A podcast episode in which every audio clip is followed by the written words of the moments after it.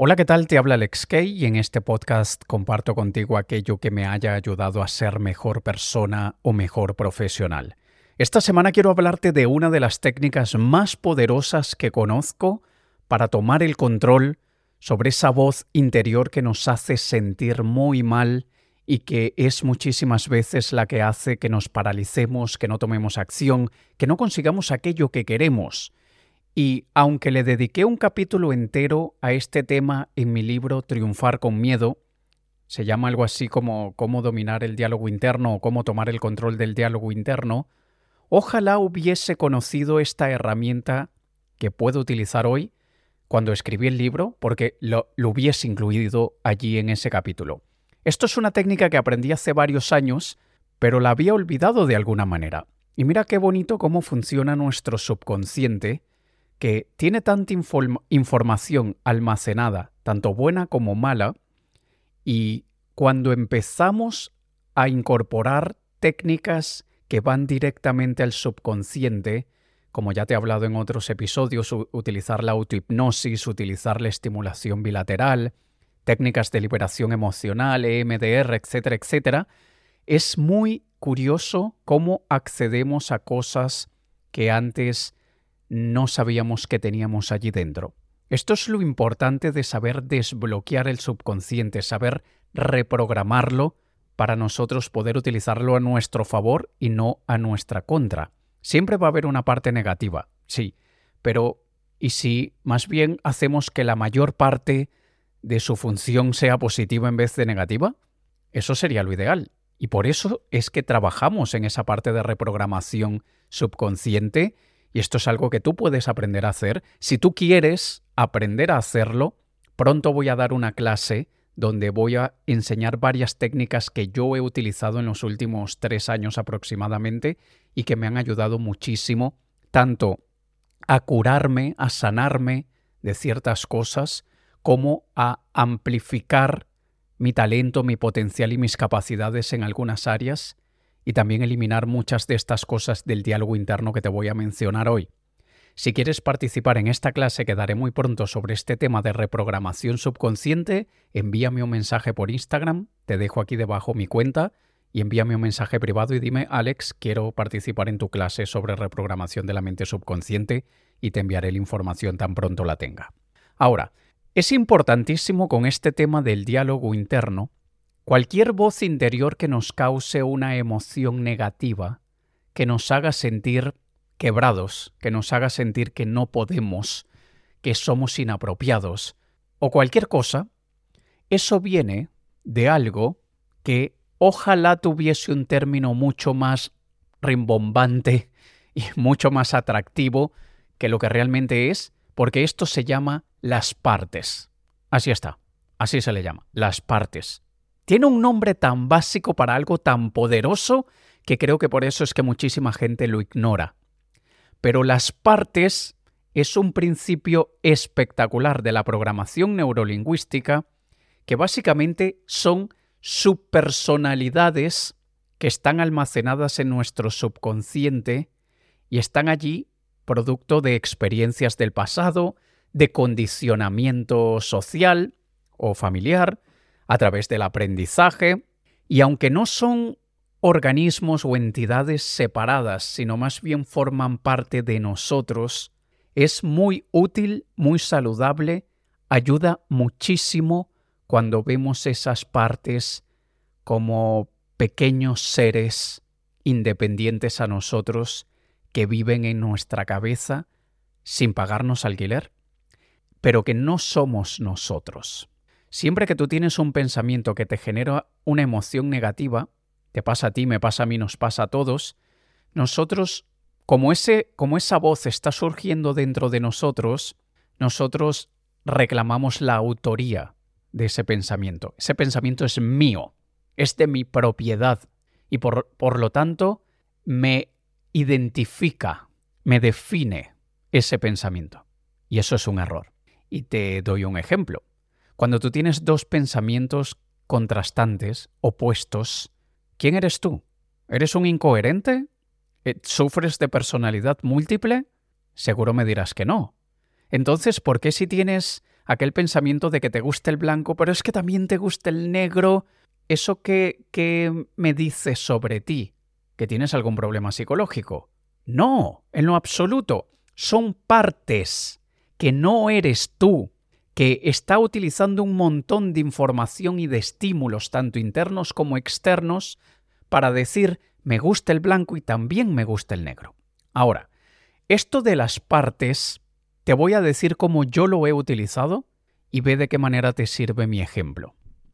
Aunque la programación neurolingüística dice que esas partes son tanto buenas como malas, yo me di cuenta que mis mayores problemas y mis mayores obstáculos era por culpa del diálogo interno negativo. El diálogo interno positivo es genial, me encanta, me ayuda, magnífico, pero son los negativos los que tienen mucha fuerza.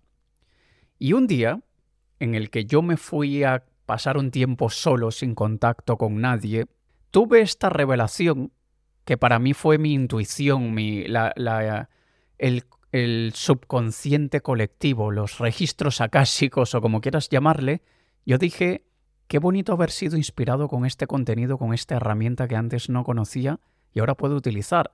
Solo que luego, comentándolo con un par de personas, me dicen, eso es las partes en programación neurolingüística, y digo, ostras, eso es de allí que lo saqué. Yo estudié programación neurolingüística en el año 2001, cuando era mentalista, cuando era ilusionista profesional. Entonces tiene que haber venido de allí la información, solo que yo no la recordaba, pero estaba en el subconsciente. Ahora, yo quiero que te imagines, y así me imagino yo, yo quiero que tú te imagines en tu estado más puro, imagínate tú en un, vamos a decir, en ese momento en el que estás a punto de nacer, en el que vienes a este mundo por primera vez. Quiero que te imagines así hoy y te imagines como un ser puro, bondadoso, un ser de luz, un ser que trae muchas cosas buenas por naturaleza. Quiero que te imagines en ese punto en el que eras perfecto o perfecta, en el que vienes al mundo sin ningún condicionamiento, sin ningún aprendizaje, y por lo tanto, esa es tu mejor versión. Esa es la versión que no se enfada con tonterías. Esa es la versión que no se decepciona con pequeños fracasos. Esa es la versión que no grita, que no llora pidiendo que le rescaten. Esa es aquella versión que sabe que puede conseguir todo lo que quiera. Y cuando te veas en esa posición, tan pura y tan limpia, crea una autoidentidad basándote en esa imagen. Tú di, yo soy eso. Yo soy ese ser puro, yo soy ese ser limpio, yo soy ese ser bondadoso, yo soy ese ser de luz que ha venido a iluminar el planeta. Ese soy yo en mi esencia más básica. Y cualquier otra cosa que no sea eso son las partes de las que habla la programación neurolingüística. Ahora, te voy a decir las partes que yo en mi día a día tengo, escucho, soy quien les cuida, yo soy el custodio, el guardián, soy incluso quien los tiene agarrados con una correa, como a un animal, y tengo la correa bien tensada, y allí la tengo controlada, porque si no se desbocan estas partes, y les he puesto nombres a cada una para que cuando yo esté teniendo un pensamiento que me limita, un pensamiento que me frustra, un pensamiento que me hace sentir muy triste, un pensamiento melodramático, un pensamiento egoísta, envidioso, yo sé cuál es esa parte que está hablando en ese momento. Hay una película de Disney que ahora no recuerdo cómo se llama, que habla de las emociones y son seres que viven en nuestra cabeza y ellos entre ellos pelean y vamos a mandar ahora la furia. y pulsa el botón rojo y el muñequito ese rojo explota y el ser humano tiene un ataque de rabia. Eso es las partes. Eso es las partes. Ahora, cuando identificamos las partes nos ayuda de dos maneras. Nos ayuda a saber que no somos nosotros, como te lo acabo de decir, y nos ayuda a distraer el pensamiento que nos está perjudicando, porque la mente no se puede ocupar de dos cosas al mismo tiempo. Puede saltar entre una cosa y otra en cuestión de segundos, sí, pero al mismo tiempo no puede. Y todo aquello a lo que le estamos dando atención dedicada y consciente es solamente en eso en lo que podemos pensar. Entonces, Te cuento cuáles son mis partes y atención, me voy a desnudar contigo con esto que voy a contar porque esto es algo muy privado, muy personal, pero quiero que lo utilices, quiero que te sirva de alguna manera. Por favor, no me juzgues, voy a, voy a ser súper transparente y, honesto contigo, ¿vale?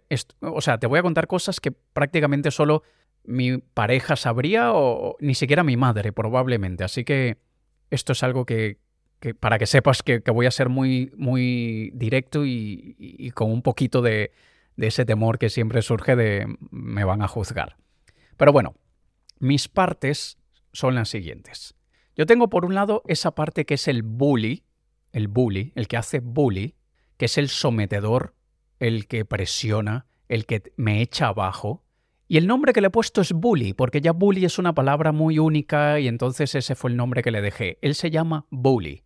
Y Bully es el que me dice, ¿tú crees que alguien va a interesarse por ese tema en tu podcast? ¿A quién le va a importar eso? A la gente le da igual lo que tú hagas. ¿Por qué vas a tener que compartir eso con la gente creyendo que les vas a ayudar? A nadie le importa un pepino lo que te haya pasado a ti, cómo te haya pasado y por qué te pasó y cómo aprendiste. Imbécil, nadie quiere escuchar eso. No te pongas a hablar de esas estupideces. Además, ya deberías parar con el puto podcast porque yo no sé por qué sigues pensando que hay gente que le va a interesar cualquier cosa que tú tengas para decir. Esa es la voz del bully. Así se comporta el bully. El bully dice muchas cosas de por qué no podemos, de por qué somos inapropiados, de por qué hay alguien que es mejor que yo, de se van a reír de ti. Cuando alguien que sepa más que tú te escuche diciendo esto, te va a poner en ridículo delante de todos. Esa voz del bully, cuando yo veo que se está activando dentro de mí y activa aquello que es el síndrome del impostor o complejo de inferioridad, problemas de autoestima, yo digo, ey, ey, ey, ey, ey, para, bully, eh, ¿qué pasa? No, no me hables de esa manera. Yo a mis amigos no les hablaría jamás de esa manera. Yo no te voy a permitir que tú a mí me hables de esa manera. Yo entiendo que hay cosas que a la gente le puede interesar más y le puede interesar menos. Yo entiendo que la gente puede valorar más o pueda valorar menos mi experiencia personal. Pero que, que tú me digas que a nadie le va a importar un pepino lo que yo pueda compartir con ellos, perdóname, pero eso es absurdo. Eso no tiene ningún sentido. Si una persona le saca provecho a aquello que yo tengo para decir, ya me valió todo. Así que tú te quedas allí, te aprieto tu correa como un perro. Pobre, pobre el perro, no soy a favor de, poner a los perros en esa situación, pero me entiendes la frase. Eh, entendiéndome la frase, digo, te pongo como un perro, ahí con la correa bien apretada y no te mueves, no te mueves. Yo identifico la voz confronto la voz, la pongo en su sitio y sé que ese no soy yo. Eso es un pensamiento intrusivo de un ser intrusivo que vive en mi mente sin pagarme el alquiler. Y yo a las partes, antes de saber que se llamaba las partes, yo le llamaba en mi cabeza los intrusos. Porque es eso, nadie los invitó, pero están allí, los intrusos. Así que primero es identificar la voz. En mi caso, de este caso que te acabo de decir, es el bully y tú le pones el nombre que quieras. Es aquel que como un bully siempre está buscando echarte abajo, siempre está buscando denigrarte, ¿vale? Luego tengo otro que le llamo Melody y en mi cabeza, que por cierto, todos ellos tienen una cara y todos ellos tienen mi cara, porque son mis intrusos que viven dentro de mi cabeza y todos ellos, tú, mi cara, si me has visto la cara porque me sigues en redes o lo que sea, esa cara, imagínate cada uno de ellos. El bully, eh, pero eh, el bully tiene una cara así como neardental. Soy yo, pero en versión neardental. ¿Vale? Y luego Melody, en mi cabeza no sé por qué lo visualicé así, pero lo visualicé como un gordo de 400 kilos. Yo como que si yo pesara 400 kilos. Muy, muy obeso, obeso, mórbido de 400 kilos. Y ese es Melody en mi cabeza. Pero Melody tiene una voz así, como que si no se le desarrollaron las cuerdas vocales imagínate un gordo de 400 kilos con esa voz, con mi cara. Ese es Melody. Y Melody le he llamado Melody porque es el melodramático. Es aquel que me inyecta de pensamientos de... Deberías escribirle una carta a tu ex para que sepa todo lo que la amas y todo lo que se ha perdido. Porque ahora que no te aprecia, ahora qué tal. Deberías escribirle una carta a aquel cliente para decirle que él no valoró tus conocimientos y ahora que se lo pierda. Ese es Melody. Y así escucho yo su voz. Y le digo, hey, hey, Melody, Melody. No hace falta escribirle esa carta a nadie. No, no tiene ningún sentido. Pero es que tú te tienes que sentir amado. Yo, yo me siento amado, pero no tiene que ser a tu manera de sentirme amado, así que no le voy a enviar ese mensaje a mi ex, ¿vale? Entonces e, es esa voz que siempre trata de ponerse como la víctima, como el nadie me quiere, o vamos a llorar, vamos a ver juntos el atardecer con una copa de vino y recordar cuando la vida era bonita. Es esos pensamientos que siempre van a dar a eso a la lástima, al drama, al llanto. Y no se trata de no estar en contacto con nuestras emociones. Yo, por ejemplo, no escucho a Melody hablándome aquellos días que estoy llorando por la muerte de mi gata, que han pasado tres meses y sigo llorándola de vez en cuando. Ese no es Melody. Ese es mi, mi luto, mi duelo, mis emociones. Y los respeto, no les hablo mal. Pero si un día pienso Deberías crear una decoración ambientada en tu gata, en el que tu gata esté por todas las paredes de la casa. Deberías buscar si encuentras pelos de tu gata debajo de la cama y te haces una pulsera con los pelos de tu gata que falleció. Ese sí es Melody. Ey, no hace falta llegar a tanto, coño. Que, que, que sí que, me duele, pero no hace falta llegar a ese nivel. Así que quédate allí con tu correa bien apretada en tu esquinita, Melody. Entonces ahí ya tienes dos voces. Luego tengo una tercera que es Adonis. Adonis es el perfecto, el que no tiene ninguna falla, el que es el más magnífico de los maravillosos de los superputos cracks del universo, y mejor que él no hay nadie. Es Narciso en plena y propia reencarnación, y es aquel que se ve superior a todos los demás y es aquel que se activa cuando alguien me dice algo que me toca en el ego, cuando veo cualquier cosa externa que me toca el ego, que me activa el instinto de competición máximo que yo tengo, y ahí es donde tengo que decirle, hey, Adonis, cálmate, que tú tienes lo tuyo, tú eres muy bueno en tus cosas, pero no te tienes que sentir como que eres el mejor que ya va a ver, se va a enterar, le voy a mostrar quién es el más fuerte, no hace falta. Tú eres perfecto como eres, no tienes que lanzárselo por los demás en su cara. Entonces trato de mantener a ese arrogante y súper con complejos de superioridad, a diferencia del otro de, complejos de inferioridad, este con complejos de superioridad, le digo, ey, ey, ey, Adonis, para con eso. Para allí, en la esquina, con tu correa bien apretadita, y controlo esos pensamientos de celos, de envidia, de que ah, él se cree mejor que yo, pues ya le voy a mostrar que yo soy mejor. Y yo no soy eso, yo soy el ser puro, bondadoso, de luz. Eso es simplemente una subpersonalidad que está almacenada en mi subconsciente. Y el último que yo tengo, tú quizá encuentras más o quizá encuentras menos, pero el último que yo tengo le llamo Momo. Momo. Y Momo es un niño. Es un niño de unos 10 años, preadolescente, 10, 11 años, que es muy miedoso, es muy llorón, no sabe cómo pedir las cosas sin gritar, sin llorar, sin hacer una pataleta, un escándalo. Es aquel niño que quiere sentirse protegido, quiere sentirse querido, pero no sabe, no ha aprendido aún por habilidades sociales a, a comunicarlo de forma saludable y productiva. Y entonces siempre que me sale un pensamiento de rabieta, que, que no es desencadenada por Adonis, por el ego, ni por el bully, ni por el melodrama, sino que es la rabieta de no, tengo el chocolate que me gusta. Vale, ese es Momo. Y de las cuatro voces que te he dicho, a Momo es a la única que le hablo como a un niño y no le hablo tan duro como le hablo a los demás. A Bully, a Melody y a Adonis le hablo muy duro, como te lo acabo de mostrar en los ejemplos, pero con Momo tengo mucha más paciencia. Y cuando Momo tiene miedo a por ejemplo, me voy a ir de viaje, voy a pasar tres meses en Medellín, que por cierto lo voy a hacer el año que viene, así que si estás en Medellín avísame. Eh, voy a pasar tres meses en Medellín, ¡Ah! pero yo casi no conozco a nadie en Medellín. ¿Y si me, y si, y si me roban? ¿Y si me, y si me secuestran? ¿Y si, y si los, la de la, los de la guerrilla? ¿Y si los de... ¡Ey, Momo, Momo! Espera, espera, papá. Yo le digo papá en mi cabeza porque así me decía mi papá a mí cuando yo era niño. Entonces yo le digo a él papá, por mi papá me decía mi papá. Entonces yo le digo, hey papá, cálmate, cálmate, tranquilo.